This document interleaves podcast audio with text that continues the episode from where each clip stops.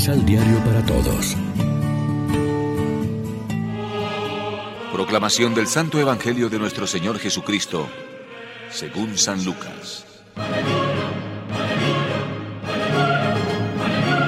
Supo el rey Herodes todo lo que estaba pasando y no sabía qué pensar, porque algunos decían, es Juan que ha resucitado de entre los muertos. Y otros, es Elías que ha reaparecido. Y otros, es alguno de los antiguos profetas que ha resucitado. Pero Herodes pensó, a Juan yo le hice cortar la cabeza.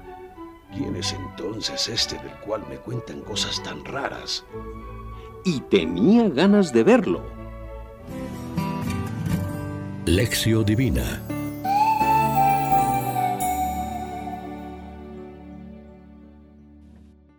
Amigos, ¿qué tal? Hoy es jueves 22 de septiembre y a esta hora nos alimentamos con el pan de la palabra. Algunos identificaron a Elías con el Bautista y ahora lo identifican con Jesús de Nazaret.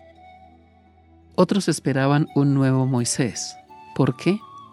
Porque el Mesías esperado por los judíos era de tipo triunfalista y político y era claro que Jesús no reunía esas características él encarnaba más bien al siervo sufriente del Señor, conforme a los poemas del segundo Isaías. No obstante, Jesús aparecía evidentemente como un gran profeta. Así lo entendieron el pueblo sencillo, los discípulos, los curados por él e incluso sus enemigos declarados.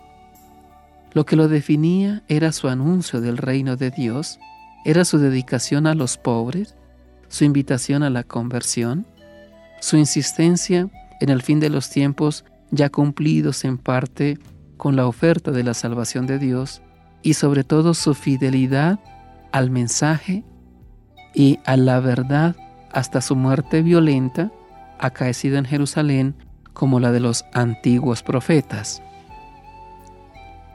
Según muchos, todo esto hacía de Jesús el gran profeta esperado. Pero había algo más que pasó desapercibido a todos, incluso a sus discípulos, hasta después de la muerte y resurrección del Señor. Él era también el Mesías anunciado por los profetas. Responder en plenitud a la pregunta que seguidamente planteará Cristo a los suyos, ¿quién soy yo para ustedes? Tú eres el Mesías, el Hijo de Dios. A su categoría de Dios unía Jesús la plenitud de los valores humanos, profundamente humano y sencillamente divino, sublime como hombre y adorable como Dios. Motivos más que suficientes para seguir y amar a Cristo apasionadamente, porque Él es más persona de hoy día, viva, cercana a nosotros y amigo personal nuestro. Reflexionemos. Nuestro deseo de ver y de escuchar a Jesús es para obedecer a su palabra o por pura curiosidad, autodefensa y control como en el caso de Herodes. Oremos juntos. Danos, Señor, valentía para vivir nuestra fe, para seguir y confesar a Cristo con nuestra palabra, nuestra vida y nuestro amor a los hermanos. Amén. María, Reina de los Apóstoles, ruega por nosotros.